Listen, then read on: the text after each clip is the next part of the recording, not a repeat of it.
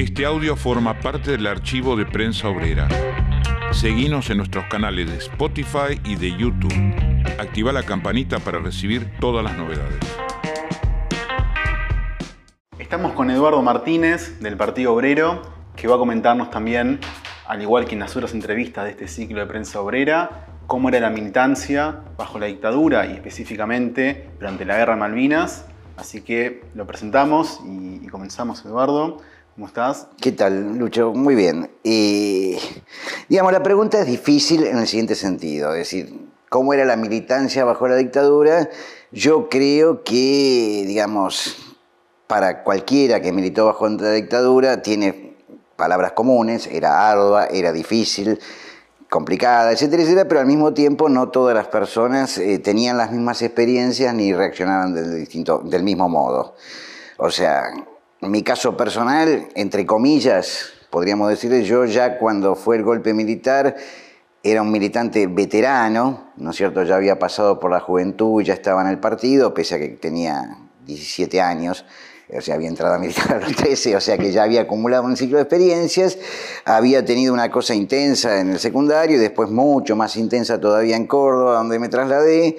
Eh, y bueno, y ahí a mí en Córdoba finalmente el 24 de marzo, al día siguiente La Voz del Interior, que es el diario principal de Córdoba, sacó una portada que decía 107 alumnos expulsados, ¿no es cierto?, por orden de la dictadura militar de la Universidad de Córdoba, y supongo que como arquitectura empieza con A, entonces por orden alfabético los había puesto el diario, yo era el cuarto alumno expulsado de la Universidad de Córdoba. Eh, obviamente se me hizo en salud el clima allá con Menéndez y compañía, y el partido con lógica decidió que deje Córdoba y me vuelva a Buenos Aires, eh, lo cual estuvo bien. Durante un tiempo estuve fuera del ambiente estudiantil, no en forma directa, porque con esa expulsión no me daba mucho como para acercarme a ninguna universidad, entonces todo un año, un año y medio estuve a cargo de los secundarios acá en Buenos Aires. Y en el año 78, ¿no es cierto?, gracias a las descoordinaciones que tenía la dictadura militar, porque allá la Universidad de Córdoba estaba controlada por la aeronáutica, y la Universidad de Buenos Aires estaba controlada por el ejército. Y aparte, gracias a que todavía no existía la computación como la conocemos ahora, es decir, fui, me inscribí, ¿no es cierto?, en la Facultad de Filosofía y Letras y fuimos con retén, con esto, con otro, a ver qué pasaba. Bueno, entré, entré y como no tenía que rendir el examen de ingreso porque había ido a Buenos Aires, empecé a estudiar Filosofía y Letras. Era una tumba, era una tumba, una cosa monstruosa. Yo no tenía la experiencia universitaria de Buenos Aires porque la primera vez que entraba acá, Allá en Córdoba, la misión Ivanisevic y toda la AAA a la derecha no había hecho pie, recién con los militares se armó ese clima en la universidad. Entonces yo venía un poco con la inercia de nos pasábamos el mundo por arriba. Pero bueno, evidentemente eso no se podía hacer. La Facultad de Filosofía y Letras funcionaba en una de las sedes donde ahora está Psicología, que es la que queda en Independencia, y era, digamos, un claustro monástico. Es más, alguna vez escuché que eso había sido un lugar de vivienda de las monjas. Bueno, era eso, digamos, el conjunto de los profesores eran elementos completamente vinculados ideológica y prácticamente a la dictadura militar, y era una facultad donde no se podía decir ni hacer nada. Ahora bien, en una facultad donde vos no podés ni decir ni hacer nada, es decir, ahí es que vos empezás a leer las entrelíneas, las medias palabras, las sonrisas de otro compañero o compañera cuando tirás algún centro, ¿no es cierto? Y es así que uno, digamos, con un arte, qué sé yo, que se adquiere en la, sin ninguna escuela previa, te empezabas a dar cuenta, porque el ámbito de contacto de la gente eran los cursos, los grupos de estudio, todo esto que vemos hoy en las facultades de lleno de carteles, de mesitas, de que hasta a mí hasta cierto punto me abruma cuando voy a una elección estudiantil, yo creo que soy un estudiante normal, quiero escaparme abajo de, de los sótanos, ¿no es cierto? En ese momento no había nada, nada, nada, nada, nada, nada de nada. Entonces había que, bueno, rebuscárselas como para poder conseguir alguna relación, algún contacto. Éramos un grupo pequeño en la Facultad de Filosofía y Letras, golpeado en algunos casos, a algunas de las compañeras le habían secuestrado al marido, de política obrera, eh, y encima después de arrancar al poco tiempo, es decir, un par de compañeros pasaron a hacer el servicio militar, o sea que el año 78 fue muy duro, pero, digamos, nosotros teníamos mucha buena voluntad como para seguir en la brecha, y aparte que el partido nos estaba proveyendo de determinados elementos que nos permitían una intervención. Por ejemplo, el Boletín de Libertades Democráticas, que era una herramienta política del partido, en el cual empezábamos a conseguir eh, colocarlo, ¿no es cierto? En ese momento el hecho de los desaparecidos, los campos de concentración, era una cosa que se sabía dentro de un sector muy pequeño de la población. Y nosotros lo desarrollábamos, lo íbamos metiendo. Y después el periódico. El periódico era cómico porque, bueno, es decir, el periódico venía con dos o tres hojas en, en latín, adelante o cosas por el estilo. Me acuerdo que un día estábamos con un par de chicas y otros compañeros ahí en un bar de al lado de la facultad, yo me doy cuenta de que un policía se va hasta el fondo, no estaba vestido de policía, pero olía a policía de cara china, se quedan dos en la puerta, entonces yo le digo guarden todos. Los tipos algún soplo de quienes estaban activando tenían, ¿no es cierto? Entonces lo primero que hicieron fue dirigirnos a la mesa nuestra. Eh, sacan el periódico, que lo habíamos metido, lo sacan, el tipo lo entrega a leer y yo le digo, es latín, ¿querés que te lo traduzca? bueno, no me pegó nada, me miró con cara de orto, me dijo, no, toma nene, y zafamos. Pero bueno, salir de ahí fue palpitaciones y cosas por el estilo. Eh, ¿Cómo se fue dando el proceso de reorganización del movimiento estudiantil en filosofía y letras? ¿Quiénes activaban? Eh, en honor a la verdad, yo tengo que decir que las corrientes que activaban era Política Obrera, o sea, el actual Partido Obrero, el PCT, que ahora está dividido en una diáspora de distintas organizaciones que provienen de ese tronco común, un pequeñísimo sector que había de los chinos, del PCR, y varios compañeros de juventud peronista. E ese era el sector más activo de la facultad. Después, radicales, PC y todas esas cosas seguramente existían, pero más allá de alguna vinculación institucional a través de la fuga, de la fuga, en desarrollar acciones de resistencia interna no, no se los veía. Empezamos, me acuerdo de haber sido fin del 78, principio del 79, con una cosa que se llamaba el Ateneo, que teóricamente era para estudiar historia, en realidad eran reuniones para empezar a ver cómo se podía organizar algún tipo de resistencia. Empezamos a pegar calcomanías, obleas, eh, ¿no es cierto?, en los baños. Me acuerdo que ahí en la Facultad de Psicología, de Filosofía, que después fue Psicología, hicimos la primera volanteada, que eso consistió en poner un alto así de volantes en la escalera del segundo o tercer piso, uno lo ponía, carpeteaba otro compañero que estaba atrás, venía un tercero a la carrera, le pegaban derechazo infernal y se distribuían por todo el patio. Las caras de terror, ¿no es cierto? Las cosas que vivía la gente en ese momento era terrible. Aparte, el problema era entrar los volantes a la facultad. Yo jugaba mucho el fútbol, entonces me preocupaba por poner calzoncillo, medias sucias, camiseta transpirada, todas esas cosas en el bolso. Cuando el milico abría el bolso decía, no, salí, pasá. Es decir, cosas así. Y bueno, los periódicos que te decía antes, nos cansábamos de comprar, suponete, flan o gelatina o cualquier cosa que viniera en cajita, hasta los cigarrillos, porque nosotros desarmábamos, sacábamos el paquete, lo introducíamos ahí, lo volvíamos a cerrar, hasta los paquetes de pucho volvíamos a cerrar, porque en algún momento se enteraron y se fijaban el. Y con esa introducción, ¿no es cierto?, de... se colocaba el periódico.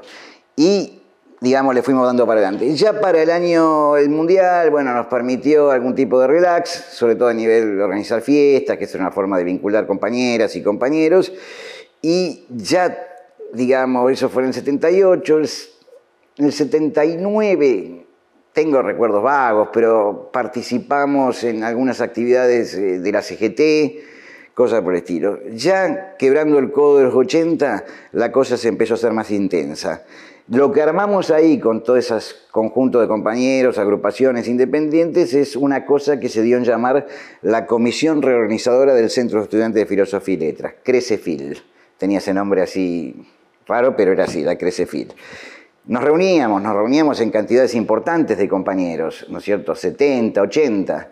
Eh, entonces las reuniones, por ejemplo, se daban en eh, lugares para aprendizaje de ballet, lugares de teatro. Eh, y entonces antes de la reunión me acuerdo que teníamos que armar entre todos los compañeros que estaban ahí, de distintas agrupaciones, con distintos puntos de vista, la minuta es decir, por ejemplo, entonces bajábamos la clase de antropología de Marra sobre el control vertical incaico, todos tenían que saber algo de si parecía la cana, bueno, teóricamente estábamos haciendo un curso de eso. Bueno, las reuniones eran muy intensas, como suele ser propio de la izquierda, nos matábamos, ¿no es cierto? Mucha solidaridad contra la dictadura, pero evidentemente mucha pasión y mucha política, mucha discusión entre nosotros. En principio la fuerza mayoritaria eran los morenistas, después nosotros los pasamos por arriba, ¿no es cierto? Nos desarrollamos mucho en esa facultad. Fue muy importante los campamentos que organizó el partido en Brasil, donde, digamos, campamentos de formación política y reclutamiento, donde pasamos de ser seis o siete estudiantes de filosofía que estábamos muchos de ellos, varios de ellos siguen militando cercanos al partido, eh, a llegar a un grupo más o menos después de esos campamentos de 25, 30 compañeros, con lo cual éramos una fuerza importante dentro de la facultad y, digamos, dentro de la comisión reorganizadora del centro, mayoritaria. Ahora llego a las Malvinas, no se esperen que llegue, porque es un proceso de Tengo decurso. una pregunta sobre esto. Esta, Sí. eh, esta comisión reorganizadora del centro, ¿participaban abiertamente cualquier militante de cada corriente? ¿Había representantes que se encontraban de los diferentes este, partidos? Eran reuniones de tipo asamblearia, es decir, que no se ponía un límite a la participación, evidentemente cada cual trataba de ejercer sus filtros para que los participantes sean estudiantes y no servicios, Eh, cada cual sabía quién era el referente de cada organización, pero digamos, en ese marco se manejaban de esa cosa en una forma muy democrática. Por ejemplo, te cuento una, esta es importante. Nosotros a fines del año 81 hicimos, desde convocado desde ahí de la Crecefil, el primer festival público del movimiento estudiantil de la capital federal eh, que se hacía desde el golpe militar. Fue un gran debate hacerlo o no hacerlo. Nosotros caracterizábamos que había un proceso de quiebra por arriba, que podíamos meter algo, eh, y el hecho de sacar un festival que se corrió la bola en todas las facultades. Nosotros esperábamos 400 personas, había más de 1200, era realmente un happening eso. Eh, la votación había terminado empatado 30-30. Nosotros contra los peronistas y los morenistas nos apoyaban a nosotros. Entonces el responsable, que es un historiador más o menos conocido, Ernesto Salas, de- del peronismo, dijo, yo voy a votar a favor de lo que dice Eduardo para que vean que va a fracasar. Conclusión terminó 39, bueno, 29. Era tal la necesidad, tal la desesperación de las pibes de todas las facultades por encontrarse. En... Es más, había gente del peronismo de derecha que participó ahí y lo trajo a Memphis la blusera. ¿No es cierto? O sea que para nosotros no hubiéramos llegado a una banda de esas características. Es más, se trajeron toda una banda y entraron gritando todos matadero, matadero, y la gente se empezó a aterrorizar pensando que cantaban montoneros, montoneros. Eh, no, así como esas hay decenas. Y bueno, yo, a mí me tocó hacer el discurso general ante todo el movimiento estudiantil, donde habíamos acordado un texto, texto que después se me olvidó y dije lo que quise.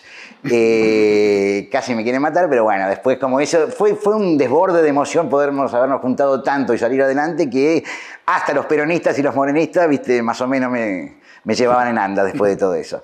Bueno, eso te estoy diciendo, también hicimos actividades públicas por el tema del sindicato Solidaridad en Polonia, me acuerdo manifestaciones en la zona de las embajadas donde íbamos nosotros con el cartel de JS, etcétera, etcétera, y la cara no entendía nada porque como si estábamos contra los comunistas no debíamos ser malos. Eh, pero es el problema del trotskismo. La primera la hicimos nosotros, la segunda la hicimos con el PCT. Eh, Y, y después también había, Sí. con esto cierro y entro después sí, al capítulo de Malvinas, eh, luchas por reivindicaciones, por así decirle, gremiales del movimiento estudiantil. Una muy importante en filo fue contra una resolución que habían sacado, que se llamaba Resolución 320, donde nosotros juntamos un petitorio con más o menos 1.500 firmas. Esa resolución decía que si, suponete, en la tanda de exámenes de diciembre te iba mal en el examen, no te podías volver a presentar en marzo, sino que te diferían a julio, a junio, a mitad de año. Conclusión, te demoraban toda la carrera. Bueno, se armó toda una protesta porque ahí estaban todos de acuerdo, politizados, no politizados, que eso era aberrante. Hicimos la primera movilización interna dentro de la facultad, que congregó a como 400, 500 pibes, ¿no es cierto? Eh, el PC quiso colarse en esa manifestación porque tiene un petitorio por otro lado, obviamente lo sacamos afuera, eh, y tuvimos una entrevista de tres estudiantes con el decano, que era un profesor de geografía que se llamaba Di Frieri. Di Frieri escuchó todo el asunto eh, y nos dijo, tienen toda la razón, esta resolución va a ser derogada. Bueno, esa noche se murió Di Frieri. Y yo llego a la facultad al día siguiente y me dicen, no, no, no, no vayas porque después de la entrevista con vos se murió el decano. ¿Viste? O sea que eso, bueno, después la tuvieron que aprobar la resolución. Bueno, antes de Malvinas, es inevitable referirse, tuvimos el 30 de marzo de 1982. Nosotros ya habíamos participado como agrupación, toda la juventud del partido, en la primera marcha de la resistencia de las madres. Marcha de la resistencia que fue complicadísimo llegar porque estaba toda llena de canas por todos lados, en la Plaza de Mayo, las madres las dejaban. Entonces nosotros tuvimos que esperar que corte el semáforo, pero no que corte el semáforo para que se ponga la luz verde y nosotros poder pasar, sino para que se ponga la luz roja, pasen los autos y nosotros gambeteando entre los coches que venían y estuvimos todos en la marcha de las madres. Eh, y fue la primera marcha de la resistencia donde realmente... Bueno, después, insisto, vamos al 30 de marzo. Eh, la CGT convoca nosotros, me acuerdo, hacemos diversas citas. En ese momento, para ir a una manifestación, teníamos que poner todos los que iban, algún compañero tipo conductor designado, dejarlo afuera para que se quedara con los controles y después de las marchas había que pasar por el control y a ver quién caía, quién no caía. Y no llegamos nunca a la Plaza de Mayo, estuvimos combatiendo durante horas por todo el centro, se llevaron en cana a unos cuantos compañeros, fueron a parar todos a Devoto, eh, ahí se daban misturas increíbles, nosotros junto con la gente de la UOM, los estudiantes del PO, los troncos de Filosofía y Letras con la UOM quemando un colectivo, eh, espectacular. Bueno, la dictadura ahí quedó tambaleando, después recurrió al tema Malvinas. Bueno, el partido tuvo una muy buena orientación sobre Malvinas, eh, lo cual nos permitió seguir desarrollando toda esta campaña, ya cada vez más liberados, más sueltos. Entonces ahí, al toque, fuimos a exigir la legalidad para un movimiento que nos permitiese juntar víveres, golosinas, cigarrillos, ropa de abrigo, etcétera, etcétera, para los soldados conscriptos. ¿Cómo? Sí, sí, sí, necesitamos hacer todo eso, vamos a agarrar un aula del cuarto piso, ¿no es cierto? Y en esa aula del cuarto piso, todos los estudiantes que somos solidarios con nuestros compañeros que están en Malvinas, es más, teníamos hermanos de compañeras que estaban allá, de compañeras del partido me refiero, vamos a hacer toda esta cuestión. Obviamente hubiera sido muy antipatriótico de parte del milico a cargo habernos dicho que no.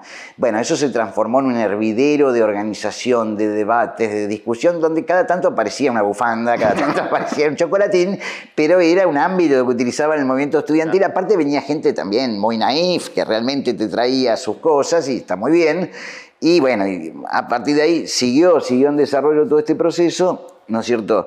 Y, digamos, la agitación por el tema Malvinas, ya discusiones en las aulas y todo ese tipo de cosas, empezó, digamos, eh, a tener un carácter y un espíritu más suelto. Bien que, por ejemplo, cuando ese año se había discutido el tema de eh, los cupos, los exámenes, eh, volanteando nos llevaron a la que era mi compañera y a otro más preso, después, bueno, siempre alguno, pero por suerte no tuvimos en el caso de, Filosofía y Letras en ese momento desapariciones, ¿sí? varias circunstancias de caídas en cana.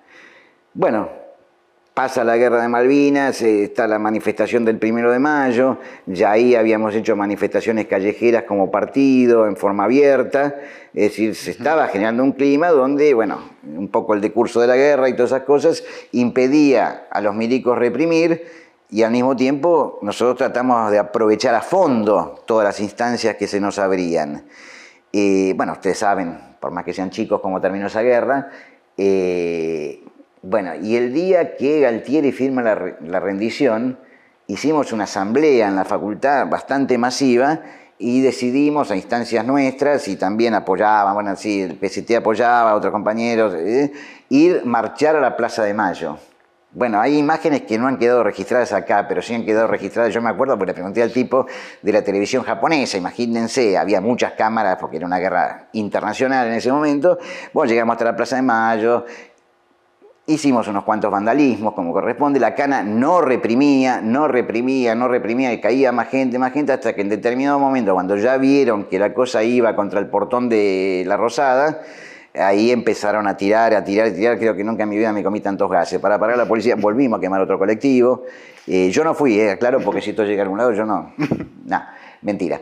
Eh, pero, digamos, ya era una situación donde, digamos, post Malvinas, eh, ya era una actividad, no digo como la de ahora, ¿no es cierto?, en, términos de legalidad conquistada, por ejemplo, nos quisieron meter rejas en la facultad. Y nosotros con el argumento de que si había un incendio no se podía salir eh, por esos lugares, entonces nos juntamos, hicimos asamblea, nos fuimos con un serrucho, después nos hicieron un proceso penal algunos por haber ido con serrucho, etcétera, etcétera, pero ya, como ya que en ese momento no nos fumábamos ninguna. Escúchame, Eduardo, para ir... Sí, cerrando un poquito. Cerrando, te quería consultar lo que vos dijiste, cómo se procesaban los debates políticos entre las corrientes, eran debates, por ejemplo, ahí en Filo, únicamente sobre temas nacionales, había cuestiones específicas de lo que ocurría en el movimiento estudiantil o con otras facultades. Se discutía todo. Por ejemplo, me acuerdo, se discutió la política nuestra y la política de los demás sobre la revolución nicaragüense, eso era en el 79, imagínate ahí sí, la catacumba total y discutíamos eso, discutíamos solidaridad, discutíamos obviamente el hecho de que, bueno, esos sectores que yo te mencioné éramos sectores claramente antidictatoriales y poníamos que la culpa de todo la tenía la dictadura, y sectores como los radicales o el PC cuando asomaban la cabeza, no le metían el San Benito de responsable de todo esto de la dictadura. Es decir, entonces había un montón de debates políticos y bueno, es un clásico nuestro debate con los morenistas, eh, pero se daba, eh, sí, aparte discutíamos también las reivindicaciones estudiantiles y discutíamos como todo joven entre los 18 y los 25 años que teníamos todos en ese momento, discutíamos de la vida, del amor, de, todas las cosas, pese a que la dictadura todo eso era muy difícil. Eh, bueno, éramos jóvenes, entonces uno trataba de vivir lo mejor posible. Eh, había seguramente mucha adrenalina en nuestra parte, había quizás hasta un grado de inconsciencia, pero había mucho, nosotros, te digo sin chiste, nosotros creo que en esas épocas del 81, 82, pasábamos fácilmente entre 150 y 200 periódicos en la facultad. Está bien, no era semanal, pero había que tener una red armada para distribuirlo. Malvinas, otra que te cuento. Eh, el Papa vino una semana antes. Es decir, Juan Pablo II, te quiere todo el mundo, vino acá para... La posición que nosotros sacamos es que el Papa venía a consumar la derrota, ¿no es cierto?, a hacer el, edulcorante para hacerle pasar la derrota al pueblo argentino, entonces el partido sacó un millón de mariposas, ¿no es cierto?, cuya consigna era algo así como, eh, si quieres la paz, aplasta el imperialismo. Ahí tuvimos un debate con el PCT que decía que no había que ir a la marcha del Papa, nosotros decíamos va a haber un millón y medio de personas, tenemos que ir a quitar, etcétera, etcétera. Bueno, fue tan impresionante la agitación que hicimos ese día que hasta el propio diario Clarín tuvo que destacar la profusión de los volantes de política obrera. Yo vivía frente al obelisco, eh, masas y masas de gente, entonces veníamos corriendo desde la punta del departamento hasta el balcón a arrojar los volantes sobre la gente. Bueno, ese, fue, eh, realmente esa actividad fue muy impresionante.